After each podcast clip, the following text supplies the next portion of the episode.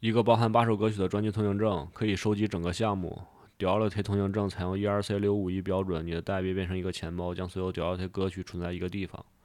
每当 Sound SIZ 发布一首歌曲时，持有通行证的人都会收到一个免费的空投，其余的歌曲将作为限量版以稍高价格出售。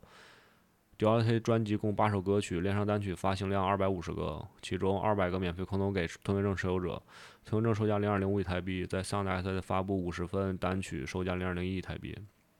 丹尼艾伦表示，这与 iTunes 类似，你可以单独购买每首歌曲，但如果购买整张专辑，将会获得更优惠的价格。每首歌曲都会在链上发布的当天，同时在数字音乐服务平台上出现。